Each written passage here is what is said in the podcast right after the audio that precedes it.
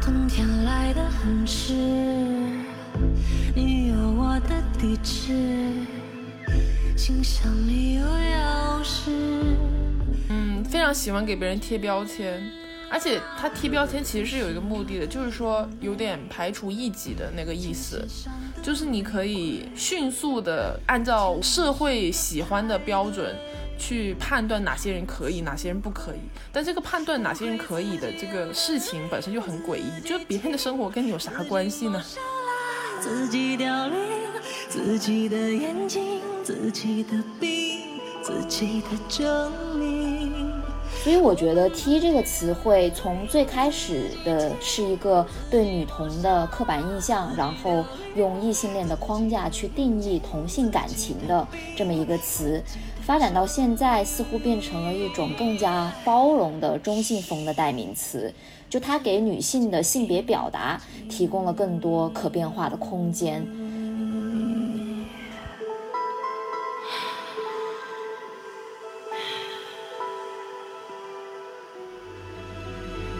这种就是有点绝对的二元论，就很像工厂生产的男的、女的，然后稍微有一个哪一个地方不太符合，他就。变成了残次品，就我感觉有一种社会把我们教成男人跟女人这种认知，然后如果你没有办法按照他的要求去遵从另外一个，你就会开始怀疑是我的错吗？这样子。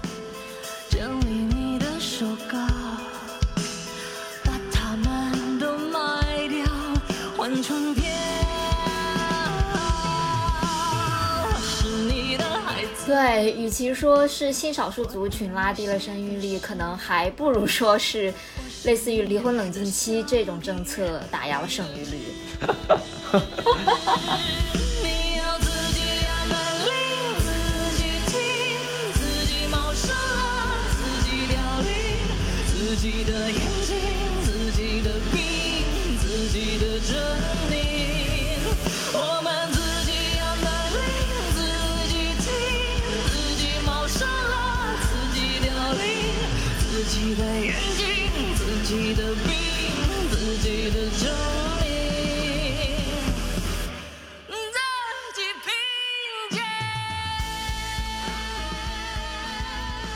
大家好，我们是美西园与东方巨龙，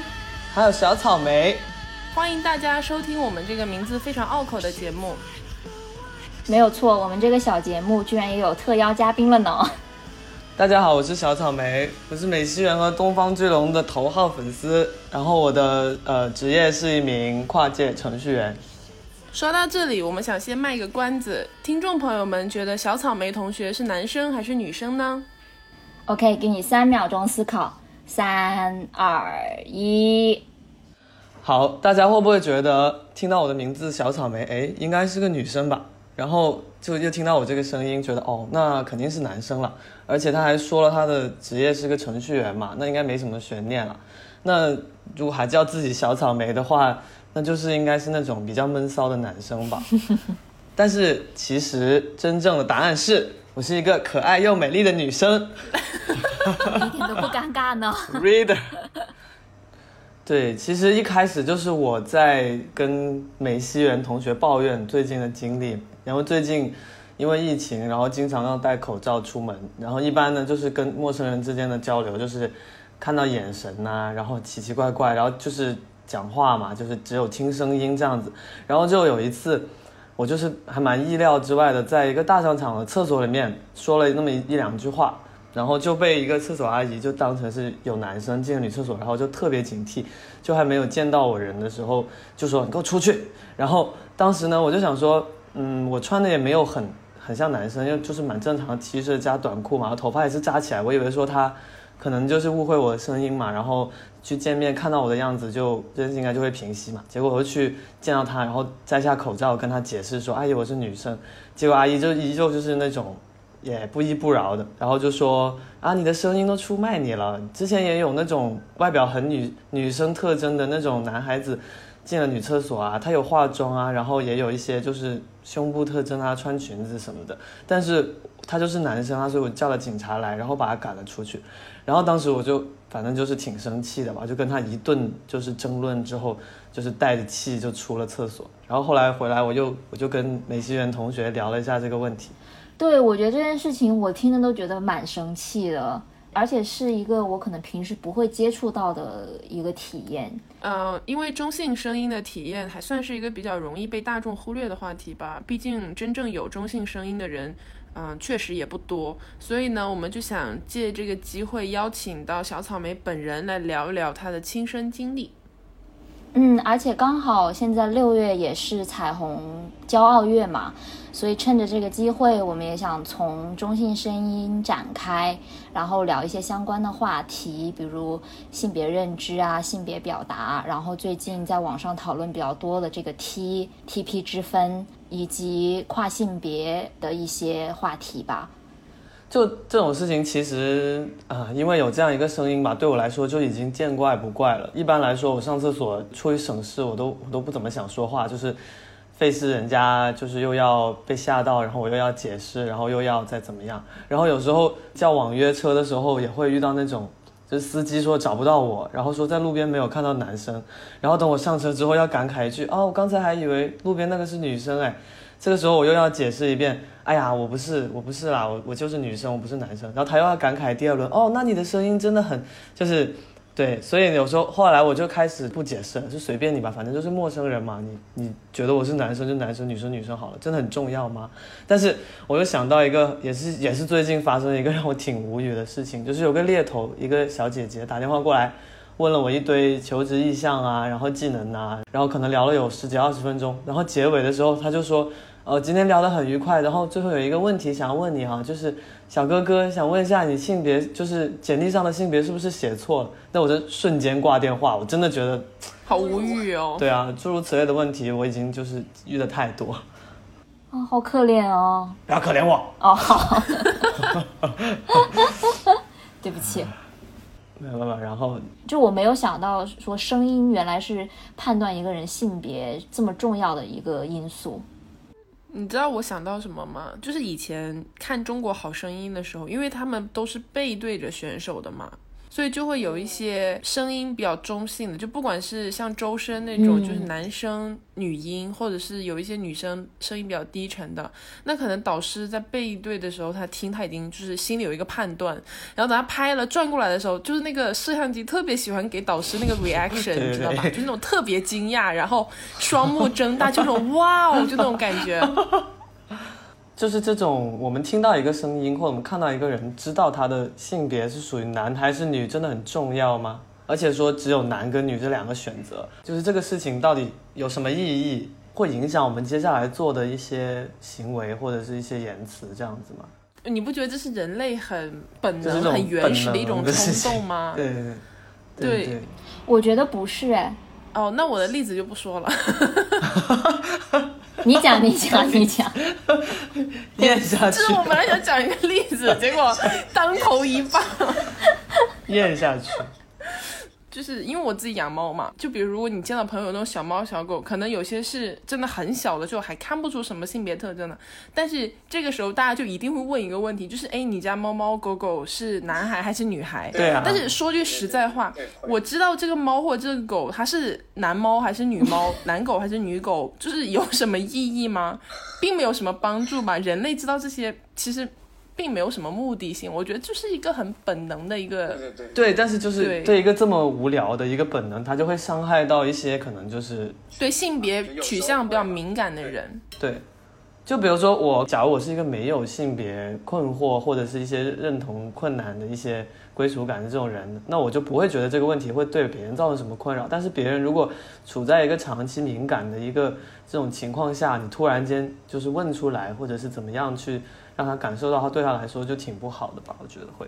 嗯，你说的对。但是我觉得这个不是一个所谓的人的本能，因为这个不是我们与生俱来的东西，这是因为我们长大就是被这个环境所影响的，从小到大都是被教育说有这个性别，有男有女。对。比如说谁怀孕了，然后大部分人问的第一件事就是，哎呀，男孩儿女孩儿啊，对吧？然后出生了之后呢，用是比如说男孩要用蓝色，女孩要用粉色。上了幼儿园之后，经常分组或者说什么分小队干嘛的时候，都是男生一组，女生一组，男生要干嘛，女生要干嘛，就这诸如此类的一些事情，等于说从小到大你就被教育了要有很强的性别观念，所以这是我的点，就是说，我觉得这不是本能的一个东西，它是社会养成的。对对，我觉得有时候可能更像是在维护一种秩序的样子，就是 没有错。对，可能这样会比较好管理。比如说上学的时候啊，分类啊，或者是怎么教育啊，或者以后要从事什么职业，它会有一个很明显的导向性，这样子。就好像如果你是一个多元认知或者是一个 queer 一样这种存在的话，你就不没有办法 fit in，然后让人不知道该怎么教你的那种感觉。就是我觉得有一个呃很简单的比方，比如说大家会觉得女生的声音更加能够让人，比如安定、平和，有一种很放松的感觉。所以如果你去到嗯、服务型场所，或者是比如说机场大厅，就是等等这种地方，你会听到的都是女性的这个机器声，对吧？然后相对来讲，可能就是男性的声音会更加有力量，然后让人有种被保护的感觉。所以，警察服务之类的这种就都是男性的声音。对，像什么安保啊这这类，比如说监控器的对对对声音。而且这这个我觉得在科技界是蛮明显的一件事情，就像你刚才说了，所有什么服务型的机器人，什么保姆啊，其实或者是扫地机器人什么的，对对对，包括是那种军用的那种语音系统啊，或者是那种比较就是钢铁类，它都是男生嘛。女的就是那种语音助手啊，就是那种居家啊，然后什么保姆啊，对对对，什么林志玲的那个导航啊，对对 这这种。没错，所以说去年不是就出了一个中性的一个 AI 的声音嘛，我觉得还蛮酷的。他们针对的就是人工智能的研发以及最后的产品中所呈现的这个性别偏见，其实是延续了我们在现实生活中的性别偏见的，所以他们想要改变这个现象。好像是哥本哈根的一个 Pride 的组织，然后跟其他几个机构，然后研究室一块合作，他们就发现人们去判断一个声音是男是女，很大程度上是根据它的频率、它的音频呃来判断的。然后他们就发现，在一百四十五到一百七十五赫兹中间的这个声音，对于很多人来说是有种雌雄莫辨的感觉。于是他们就发明了一个这种 AI 的机器声，然后它好像就是一百五十多赫兹的吧。然后你听的话，真的是有点听不出来它到底是男生还是女生。那你让我想。到一个一个很统计学的理论，就是不是现在做那些 machine learning 或者是人工智能，它要做分类嘛，classifier，然后假如在分类男和女的时候，这种赫兹就叫做 outlier，中文就是离群值。对啊，你你要去分两个类嘛，它有它每个类有自己的特征，然后这种在特征外的东西就叫 outlier 嘛。对，所以说其实像我们说的这种性别偏见，已经不只是说决定了我们日常生活中的很多事情，还会决定很多未来的事情。嗯，比如如果以后什么科学界这种数据这个里面中性声音，它会越来越成为一个就是所谓的离群数值，就是他们的声音会越来越弱。是吧？然后就是这种东西，我想到的比较负面的结果就是你最后就是熄灭吧，就像我上厕所不说话那样子那种，就是决定就是为了不要影响秩序，然后就是让自己就是销声灭迹这样子，就是尽量的沉默。对，因为你如果想要去改变这个秩序，你付出的成本太高了。对啊，对啊，就是你作为个体来说，你也觉得没有什么必要吧，然后自己承受这一切。你不需要自己承受。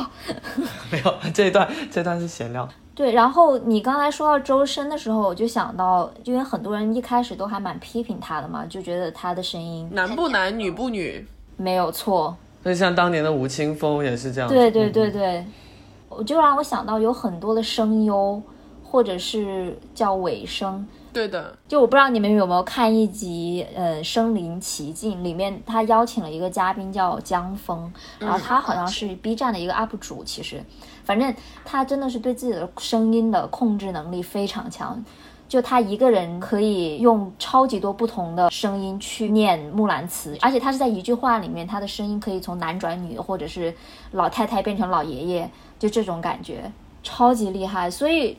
我就觉得说，其实声音这个事情，它不是与生俱来就是男人的，或者是女的，或者是怎么样，它其实也是一个可变的。嗯，你想他一个自己是男生嘛，但是他可以通过自己练习，然后改变自己的发声位置等等的，可以发出各种各样的声音。嗯，好厉害哦！而且他在 B 站上面那些，就是还蛮多人会喜欢他，并没有，反正我没有看到弹幕里面会骂他或怎么样。对，所以我觉得很有趣的一个问题就是说，为什么其在现实生活中中性声音会受到如此多的偏见，甚至说歧视？但是你把它作为一个职业之后，呃，反而大家不会对他有那么多的偏见。我觉得吧，因为你如果像你刚刚举的江峰那个例子，或者说是很多二次元的声优，他们是把这个事情当做一个技能在做，这并不是他们与生特来的、与与生俱来的一个生理特征。所以大家并不把这些声音的变化当做他们性别定义的一个素质。嗯，简单来讲，就他们的声音变化跟他们的性别定位并没有直接的关系。但是你作为一个天生拥有，比如中性声音或者说其他一些声音特征的人，就会面临这种性别上的歧视。我觉得这个其实是比较本质的一个问题。就像是我们刚刚讲，比如清风或者周深那种例子，大家会随着对他们的声音的质疑，马上下一个问题就是说，哦，他声音这么的娘，或者说是中性，他是不是同性恋？然后就要开始对开始判断他们的性取向。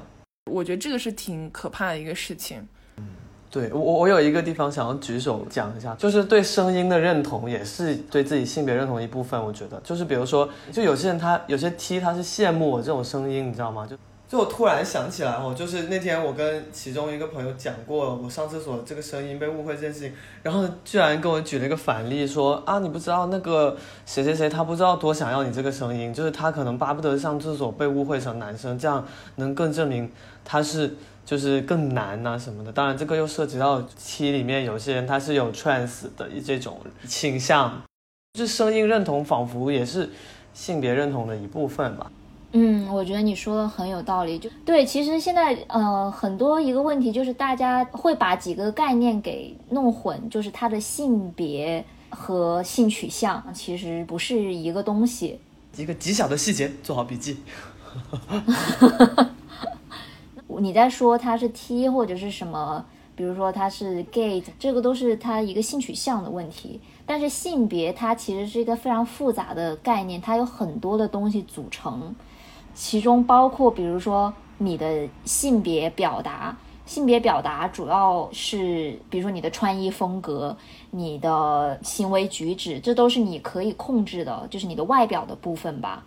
然后这个跟你的性别认知可以是不一样的。比如说小草莓，你平时可能穿的比较男生气一点，T 恤啊、裤子之类的，但是这不代表你的性别认知就是男生，嗯，你的性别认知是女生嘛，对吧？对。然后这两个概念跟生理性别又不太一样，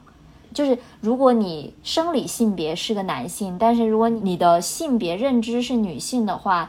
然后你的性别表达也想要靠近你的性别认知，对，对不起，说成了绕口令。我想到一个比较简单点的，就有点像是电脑装系统的问题嘛，就是软件跟硬件的区别嘛。比如说 Mac，我想要用 Windows 的操作方式去操作我这台 Mac 电脑，然后或怎么怎么样，不行，好像不太恰当。但是大概大概就是硬件和软件的这么一个，就是强行去分开来说吧。如果是这样子的话。对，如果你就是粗略的分开来，可以这么分。对，就是说性别认知跟性别表达跟你的生理性别其实都是不一样的东西。有的人他可能这三个都是同样的，都是女性，都是男性，但也有很多人他可能三样东西都不一样。所以我觉得就是说。要分开来讲，你不能说看到一个人他的性别表达，就是他看起来打扮的像一个男生，你就自动的去认为他就是一个男生，或者说自动的认为他就是喜欢女生的。对对对，我觉得你拆成这三个元素，这样去排列组合，其实还蛮好，蛮好理解的。嗯嗯，对。然后其实这三个东西都是我们说性别嘛，但是这个性别其实跟你的性取向又不一样，又是分开，的，就这三个是一种，就组成了你的一个性别，然后完了之后，你再会去喜欢另外一个不同的这三个元素不同的一个人，也就是说你喜欢的另外一个人，你也要尊重他这三点的组合，然后你们就会组在一起，组成了花样的所谓的性取向，其实其实无非也就是两个。不同的人或者相互欣赏的人，但是大家非要去给他 classify 成那么多不同的类型，但其实归根结底就是两个这三者都可变的人组在一起嘛，对吧？嗯嗯嗯。我觉得我要闭麦，我外面我外面真的是噼里啪啦，哇，那是在干嘛？正在施工。没有在放烟花。就是因为我最近在看那个《创造营二零二零》嘛，就简称“创三”好了。然后《创三》里面有一个前两期有引发小小争议的一个选手，他叫王珂，一个鼓手。嗯嗯嗯哦，就很帅气的那个，嗯，呃，对，但他不是那种就是说会网友定义成铁梯的那种帅气，他是那种留着比如中长发，然后就是挺酷的那种女孩子。简单来讲，我平时喜欢穿嗯嗯 T 恤、嗯裤子这种。然后他本人很不喜欢穿裙子。然后之前有一次公演舞台的时候，因为造型要求他必须要穿裙子，然后呢，他就是也花了一段时间就是做心理斗争这个样子。然后就是因为他心理斗争这一段，然后让很多网友就是批评他就是性别认知有问题。如果你去看节目，就发现她其实是一个就很普通的女孩子，就跟你我她没有什么区别。就是因为她不想穿裙子这件事情，就是被大家拎出来讲。那她可能就是按照我们刚刚那三个定义，她可能就是在性别表达，也就是她平时的穿衣打扮上面是比较倾向于中性风格的。没错，但只是因为性别表达倾向中性风格，就被别人盖上了，就是哦，他是性别认知有问题，他自己觉得自己是个男的这种帽子。对对对对，就是怎么说这种事情，为什么我们看到、听到之后，我们会觉得我们可以去讨论他这些可能比较私人的问题，就感觉有点多管闲事吧。就是为什么我看到他不是很女，比较中性，我就会要去猜他是不是铁梯，是不是什么，或者看到一个男生他有点柔，我们就会觉得他是不是 gay，或整个风气就不知道为什么会这样子。对，就出于好奇心，但是又少了些尊重的那种感觉。嗯，非常喜欢给别人贴标签，而且他贴标签其实是有一个目的的，就是说有点排除异己的那个意思。嗯，对对，有没错这么个意思。对，就比如说像就我刚刚举的那两个女孩子，就不管她们真实的一个性别情况什么，因为我们就不鼓励大家去下定义嘛。但是你只要贴了标签，好像就可以分类，分了类之后就是说，哦，她们某某类型是怎么样的，另外一个类型是怎么样的，就是你可以迅速的按照我们叫做就是叫社会喜欢的标准。去判断哪些人可以，哪些人不可以，但这个判断哪些人可以的这个事情本身就很诡异，就是别人的生活跟你有啥关系呢？嗯没错，我觉得就是真的，大家很喜欢去划分某一个群体，这可能就是为什么拉拉，也就是女同性恋里面也要有 TP 之分吧。来出现的很莫名其妙。首先，TP 是大陆特供，也不叫大陆，就是是汉语言区特供，就是它非常奇怪，你去到其他任何地方都没有 TP 这个说法。是的，我之前还专门查了，就说 TP 是哪里来的，因为这个你真的找不到什么对应的英文单词。然后我后来发现，香港那边会用，比如说 tomboy 这种说法吗？就是比较男孩子气的女孩儿。嗯嗯，我不知道是香港先还是台湾先，但是反正就是 tomboy 的 T。然后 P 是什么？我震惊了。P 意思就是它其实原来的意思是老婆，然后婆的简称 P 这么来的。天哪！所以说 TP 的来源，它本身的一个划分，从最早开始就是在用一个异性恋的框架去定义同性恋的关系。但是这里我想帮 Tomboy 说一句话，因为 Tomboy 在英语语境下面也并不是 Tomboy，他只是说有一些可能假小子气，或者说是喜欢穿的，就是我觉得性别表达上比较倾向于中性风格的这一类女孩子，就她也并不是一个非常男性化的一个形象，但是好像就被误解成就是 Tomboy，她是一个穿衣打扮，好吧？对对对对，那你们可以说说你们被误认为 T 的经历吗？哦，我的经历可容易讲了，因为我以前头发很短，然后个子又很高，所以你如果看到一个短头发、个子很高的人在你面前走，他只要穿的不是裙子，你就会开始怀疑这个人是不是男的，对不对？应该是吧，就是大家可能会这样子过一遍这个脑回路，对，是的。然后我后面还有后来大概头发到肩头的时候吧，我当时有染过头发，就是那种很夸张的全金色，也是穿着什么衬衫、裤子之类的，然后就有嗯，有人背对着我，等我转过来的时候是对情侣嘛，然后他们就跟我讲说他们在猜在打赌我是男的还是女的，我当时心情就是关你什么事？你们好闲哦，就是那种感觉。我在想起来我自己，就是有一段时间，我感觉我有就可以识别生物电的那种能力，你知道吗？就是我自己出门，然后我可以 feel 到大概方圆几十厘米内，别人应该在打量我，并且应该在讨论的话题是在猜我是男生还是女生，就是可以 feel 到，而且基本上可能十个里面有八个他会真的过来问你哦，说我们刚才在猜，然后我们想知道谁猜对了。我想说，不觉得很冒犯吗？这种问题就就算是我走在路上，我可能觉得有一个人他的性别有点模糊吧，但是我也不会真的走上去去问他我的猜想对不对吧？我觉得这个事情就一个很没有边界感，而且很不尊重的事情嘛，就关你什么事？真的 而且，我觉得你的经历更惨一点，就是因为他们真的会去问你，对啊，我就很奇怪，他们会问，然后你一说话的话，对对，我一说话更黑，就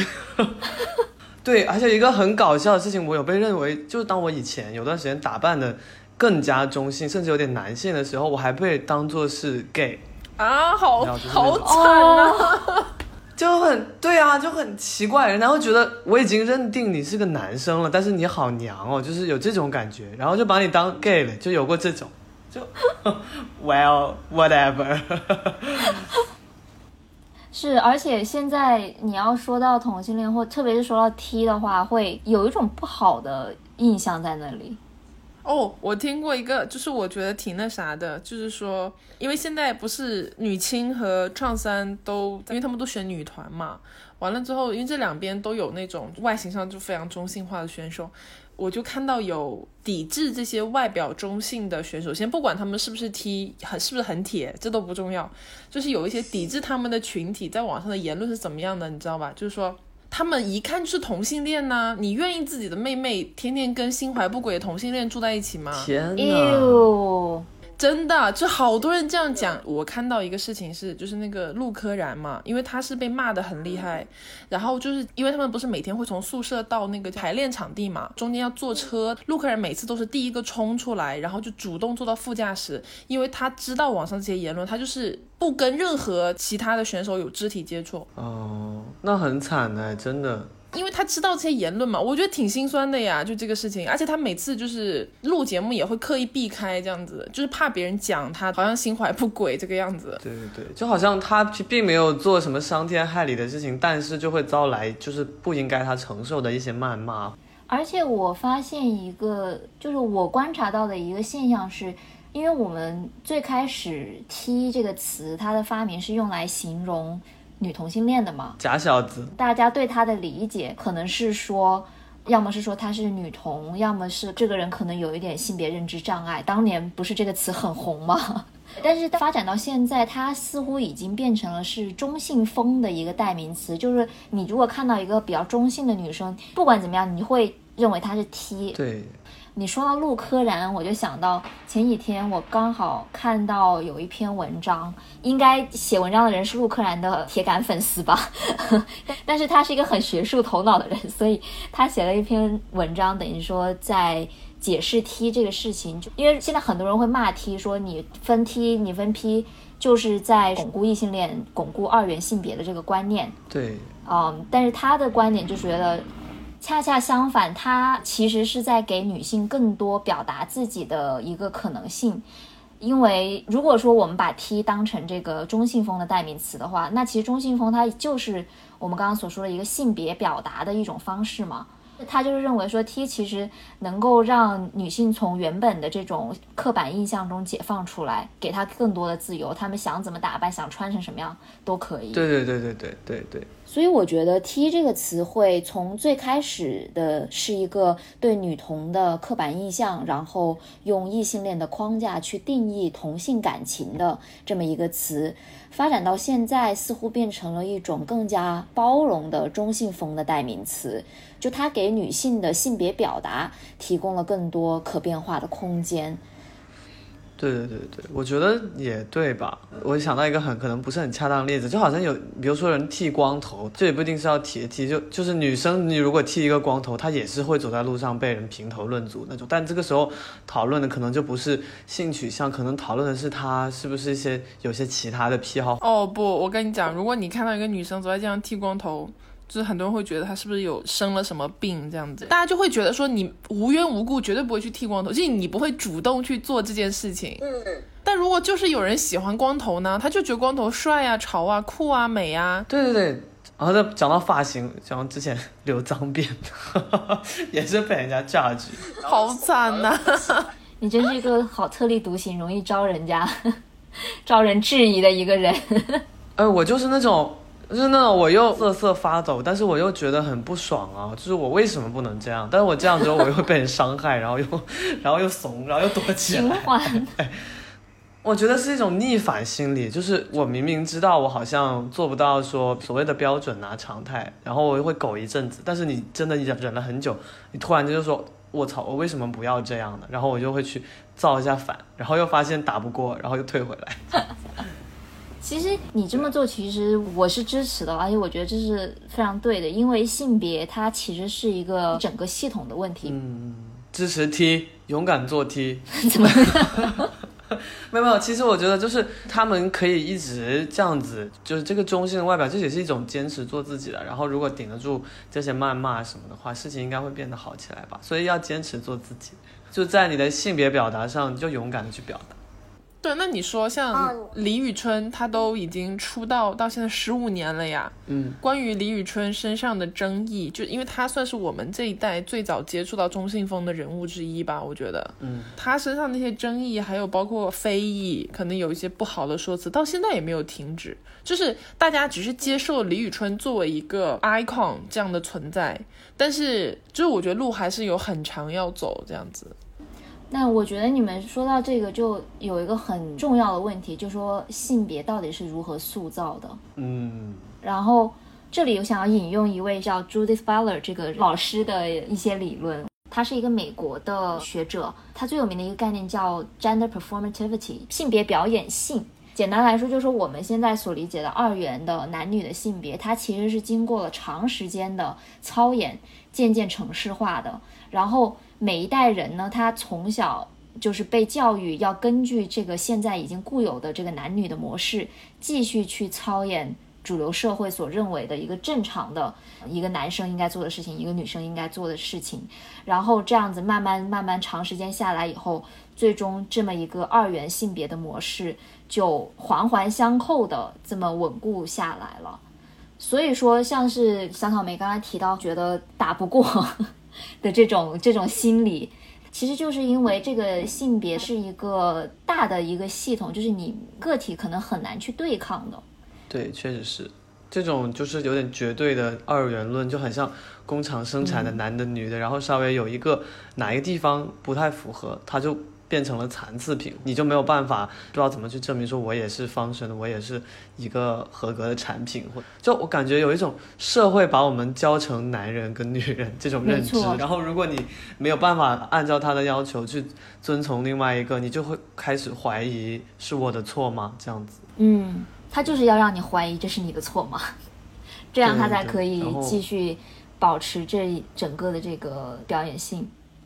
因为你从一个更宏观的角度来说，男女的分化不就是为了生育吗？繁衍，繁衍。对，为了维护生产啊，生产力啊。因为我们人类作为一个族群，想要生生代代永远不息，去永远保持竞争力，繁衍是必须的一件事情。就是让我有点想到了之前说那个离婚冷静期啊，嗯，那个政策不是出来了之后，很多人就高呼，本来就不想结婚，现在更不想结婚了吗？对，但其实反不繁衍这个事情已经不只是性少数的问题，包括现在就所谓的子女，他也不对啊。对，与其说是性少数族群拉低了生育率，可能还不如说是类似于离婚冷静期这种政策打压了生育率。